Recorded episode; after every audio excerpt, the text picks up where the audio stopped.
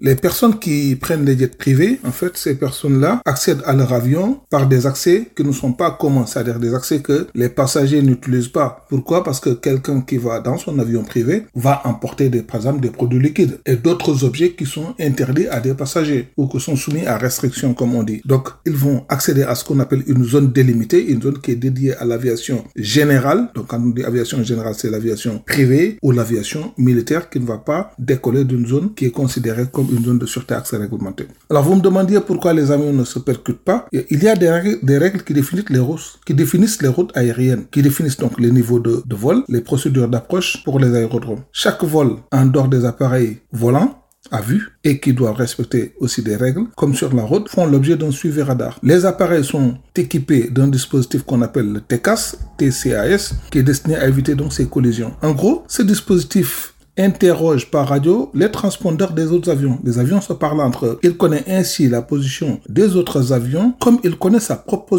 position. Et il calcule donc les risques. L'avion, le transpondeur, le TCAS, calcule les risques de collision, à savoir ce qu'on appelle les la trajectoire de convergence. En cas de risque d'accident, il informe donc l'équipage qui prend la décision, qui est définie par les règles. Il y a donc des règles assez strictes à, à respecter dans ces cas-là. Et s'il n'y a pas d'intervention, alors le système entame lui-même une manœuvre pour éviter que cet accident, que cet accident n'ait lieu. Donc voilà en gros comment ça fonctionne dans le ciel.